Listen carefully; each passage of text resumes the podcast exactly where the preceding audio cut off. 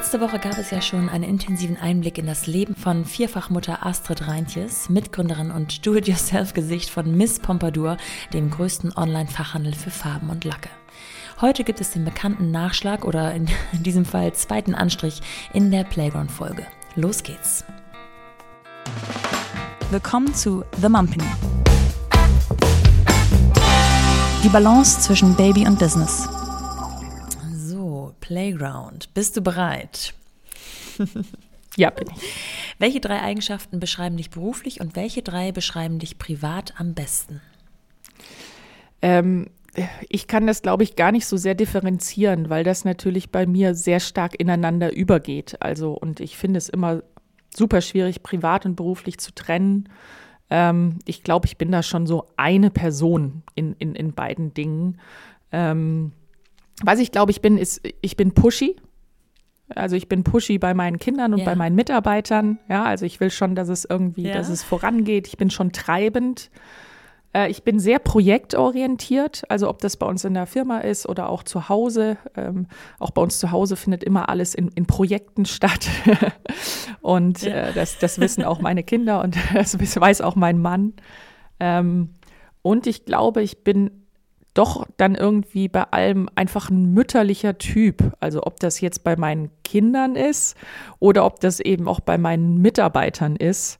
Äh, mir geht es schon ja. immer darum, dass es, dass es allen gut geht, dass sich alle wohlfühlen, ähm, dass das Private auch nicht zu kurz kommt. Also auch wenn ich mich selber pushe, aber äh, bei meinen Mitarbeitern, die sollen ihre Freizeit haben und sollen ihre Möglichkeit haben.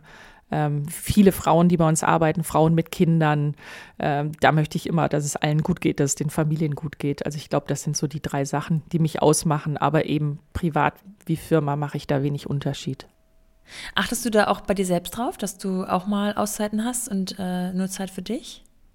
Ähm, ja, tatsächlich achte ich schon drauf. Wie gesagt, morgens die erste halbe Stunde gehört mir und auch meine halbe Kaffeestunde mhm. gehört mir. Was ich aber für mich jetzt auch gelernt habe, ist ähm, so ein in Anführungszeichen Negativzeit in Positivzeit für mich umzuwandeln. Also Thema Mama-Taxi. Ja ähm, das ist natürlich nervig manchmal, aber ich mache es dann ganz bewusst. Das heißt, ich setze mich ganz bewusst ins Auto, ich äh, mache es mir schön warm, ich höre mir einen tollen Podcast an oder einfach schöne Musik und nutze sozusagen diese vermeintlich negativ und blöde Zeit ähm, einfach dann für mich oder auch wenn ich mal irgendwo eine halbe Stunde warten muss, im, weiß nicht, Kindern beim Kinderarzt oder irgendwie solche Geschichten, ähm, dann nehmen wir uns halt ein Buch mit und jeder schmökert für sich oder ich, ich lese halt für mich dann eine halbe Stunde und dann denke ich, oh, blöd, jetzt beim Kinderarzt hier rumzusitzen und ich denke, wow, cool, eine mhm. halbe Stunde, die ich lese, lesen kann. Also das sind so ja. die Sachen, die ich für mich gelernt habe. Welche deiner Eigenschaften hat dich unternehmerisch bis hierher gebracht und welche ist dir als Mami am hilfreichsten? Hm. Ja, auch da finde ich es wieder schwierig zu unterscheiden, ähm, weil ich einfach, ach, ich, also ich bin ich und ich bin Astrid und ich bin Unternehmerin und mhm. Mutter. So. Und ich mag das gar nicht so sehr differenzieren. Ähm, aber ich glaube, die Eigenschaft, äh, die mich auch dann als Mutter äh, vorangebracht hat, ist dieses, ein, dieses ähm, Aufstehen und Weitermachen. Also, und auch als Unternehmerin, ja. Also, ähm, es gibt immer Rückschritte, es kann immer was nicht funktionieren. Ähm, wir haben als erstes Kind ein Kind mit einer Behinderung bekommen und das kann einen natürlich ähm, ganz bös erwischen. Aber ähm, das hat es einfach nicht, weil ich für mich immer das Positive aus der Situation nehmen kann äh, und das äh, dann irgendwie äh, mich, mich dann wieder voranbringt. Also die, deshalb ähm, und das ist auch, ja, auch, auch, auch mit Kindern, ne? Auch bei Kindern klappt nicht immer alles oder man selber funktioniert ja auch als Mutter immer nicht so, äh, dass man nachher denkt, oh, hätte es jetzt aber besser mal anders gemacht oder so. Und da denke ich immer, komm, aufstehen, weitermachen und es hat schon immer alles was Gutes für sich. Das beantwortet möglicherweise schon die nächste Frage. Ähm, was haben dich das Muttersein und deine Kinder gelehrt? Ist das dann so diese Mindset, dieses Mindset, dass es eben nicht, nicht immer alles nach Plan ähm, läuft? Ja, Genau, dass nicht immer alles nach Plan läuft. Und ich glaube, was sie mich gelehrt haben, ist, ähm, oder was ich durch meine Kinder verstanden habe, ist, dass wirklich jeder Mensch anders ist und anders tickt. Es ist natürlich jetzt, wenn ich mir meine vier Kinder anschaue, ähm, von denselben Eltern, also das weiß ich, und ähm, ähm, gleich erzogen eigentlich, mit den gleichen Werten versehen und jedes Kind ist für sich so anders und ähm, funktioniert so anders und denkt anders und muss auch anders tatsächlich erzogen werden. Ja, also das eine, ja. da muss man permanent kämpfen und treiben und beim anderen muss man eher ein bisschen Druck rausnehmen und und ähm, ja. das habe ich eigentlich, äh, das als, als junger Mensch habe ich immer gedacht, alle müssen so ticken wie ich. Und warum funktioniert das nicht ja. und so. Und das, das haben mir aber meine Kinder eigentlich äh, ganz klar aufgezeigt, dass wirklich jeder Mensch anders ist und auch anders ähm, angenommen werden muss. Und das hilft mir jetzt, glaube ich, einfach auch zum Beispiel bei unseren Mitarbeitern dass ich eben weiß, ich kann nicht von allen Mitarbeitern das Gleiche verlangen, den gleichen Einsatz oder die gleiche Intensität oder ähnliche Ergebnisse, sondern dass jeder einfach anders ist und auch ja. die einen brauchen mehr Lob, die anderen brauchen mehr Tadel, der dritte will gepusht werden, ja, der vierte braucht einfach seine Ruhe und ähm, das habe ich tatsächlich durch die Kinder gelernt, ja. Ja, richtig gut, stimmt. Woran an dir arbeitest du zurzeit am härtesten? Mmh Entschleunigung. ich versuche immer zu entschleunigen. Dieses Mal eben schnell. Ich weiß nicht, wie oft ich am Tag sage, mal eben schnell. Ja. Ich bin mal eben schnell hier, ich mache mal eben schnell das, ich muss mal eben schnell.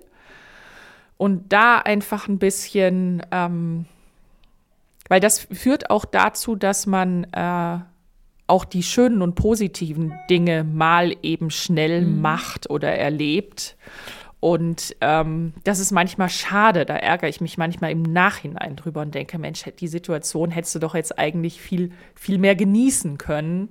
Ja. Aber ich war gedanklich vielleicht schon wieder beim nächsten. Und da versuche ich gerade tatsächlich ein bisschen dran zu arbeiten und auch so Tätigkeiten wie mal eben schnell kochen abends, ne? ja. nach Hause kommen und mal eben schnell für die Kinder kochen, äh, dass ich das ein bisschen entschleunigt mache und ein bisschen mehr genieße und ein bisschen mehr schöne Musik dazu an und irgendwie äh, dabei mit den Kindern quatschen und ähm, vielleicht drei Minuten mehr Liebe reinstecke, um genau. Also das, da arbeite ich gerade dran, ja. Und wo knirscht es bei euch zu Hause in Sachen Vereinbarkeit am häufigsten? Naja, ich glaube, das ist schon noch so dieses Thema ähm, ähm, an alles denken müssen. Also ich glaube, das steckt mhm. einfach bei mir noch viel mehr drin. Also diese, dieser Klassiker, äh, zwei Euro damit geben, Turnbeutel dahin, äh, Brotzeit ah, dahin. Mhm. Also das sind einfach, also wenn ich auf Geschäftsreise bin, dann ist wirklich alles bis zum Schluss durchgeplant. Ja, da ist wirklich, also es liegen lange Listen rum, wann, wer, wie, wo sein muss und so weiter. Und ja. ähm, ich gehe halt auch erst dann aus dem Haus, wenn alles gemacht ist. Und ähm, na, jetzt letztens war ich unterwegs und habe dann um Viertel nach sieben irgendwie zu Hause angerufen und dann war mein Mann halt schon gefahren. Und ja. die Kinder, da war halt nicht als letztes nochmal irgendwie die Haare gekämmt oder da wurde halt dann gesagt, okay, ihr müsst dann und dann gehen und ich bin dann schon mal los. Und das ja. würde ich natürlich nie machen. Ja. Also ich würde dann, ne, also so dieses letzte, dieses letzte Verantwortung. So, und da ist schon immer mal so, dass ich, dass ich ihm das auch sage und sage, kannst du doch jetzt nicht machen. Und ähm, aber das ist auch gar nicht böse oder das ist einfach so dieses, ähm, ich glaube, diese, diese letzten 30 Prozent, das ist dann, liegt halt dann doch irgendwie bei mir gefühlt, ja. Ja. Ähm, nee, aber es an sich passt es. Hast du äh, so eine Art Mantra oder so einen Spruch oder irgendein Vorgehen, wenn du so richtig in stressige Situationen gerätst? Mm.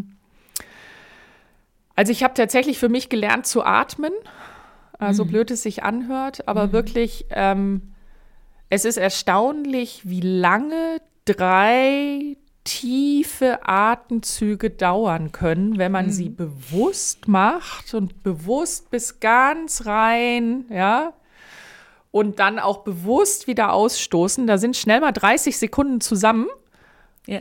Und die helfen total. Also das heißt, es gibt ja auch manchmal so Situationen, weiß nicht, vor einem großen Auftritt, Bühnenauftritt, ja, ich weiß nicht, ja. muss einen Vortrag halten, muss auf eine große Bühne und man schaut da noch mal rum und da sitzen 500 Leute und irgendwie das Headset sitzt und dann merkst du auf einmal bum bum bum bum bum, ja, und ja. da kann man auch gar nichts gegen machen und da hilft's mir wirklich mittlerweile oder eben auch wenn ich so so die fünfte Situation hatte, mal eben schnell, mal eben schnell, mal eben schnell da setze ich mich dann hin und nehme mir bewusst die Zeit. Und während ich mir die Zeit nehme und während ich atme, merke ich eigentlich, wie ich innerlich denke, das Atmen muss schneller gehen. Und dann denke ich, nee, ganz bewusst jetzt die drei Atemzüge. Ja. Und dabei fährt man wirklich runter. Also deshalb, das äh, funktioniert für mich mittlerweile ganz gut. Ja, kann ich total unterschreiben. Habe ich auch, äh, hätte ich vor fünf, sechs Jahren völlig unterschätzt, aber ähm, über den Atem kann man nur nicht eine ganze Menge regulieren. ja. Welchen Ratschlag hättest du gern eher bekommen und auf welchen hättest du gut und gerne verzichten können? Hm. Naja, Ratschlag vielleicht nicht wirklich, aber so dieses, ähm, nachdem unsere Tochter auf die Welt gekommen ist, die Liv mit Down-Syndrom, dieser, dieses, ach, habt ihr das nicht vorher gewusst? Mhm. Das waren so Sprüche, die hätte ich tatsächlich nicht gebraucht, weil das impliziert ja. ja. schon etwas, was für uns überhaupt kein Thema gewesen ist.